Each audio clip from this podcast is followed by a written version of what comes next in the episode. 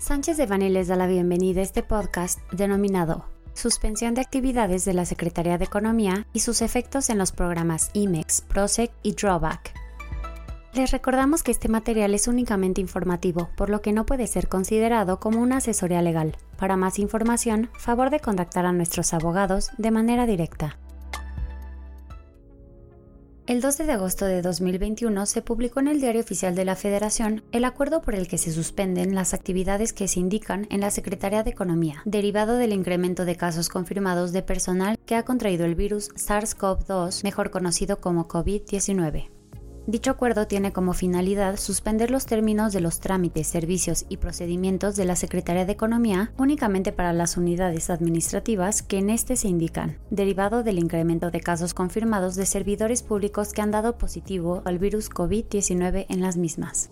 se suspenden los términos de los siguientes trámites y procedimientos que se sustancian ante la Dirección General de Facilitación Comercial y de Comercio Exterior, los derivados del decreto IMEX, los derivados del decreto PROSEC, los derivados del decreto Drawback. Lo anterior será aplicable también a aquellos trámites y procedimientos que se hayan iniciado con anterioridad a la entrada en vigor del presente acuerdo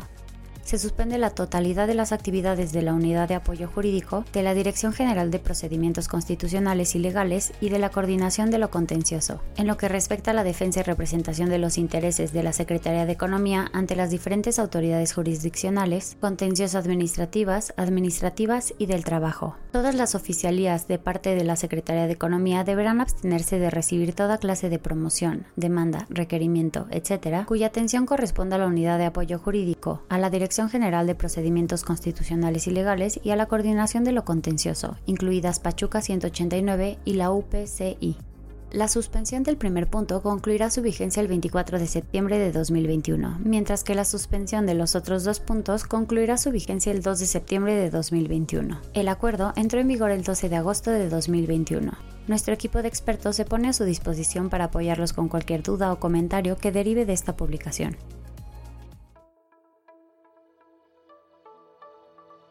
Este contenido fue preparado por José Alberto Campos, María Luisa Mendoza, Juan Carlos Jiménez Labora, Laura Elisa Sánchez y Ernesto Vega, miembros del Grupo de Práctica de Comercio Exterior y Aduanas. Para cualquier duda o comentario de este material, favor de contactarnos directamente o visite nuestra página www.sanchezdevani.com.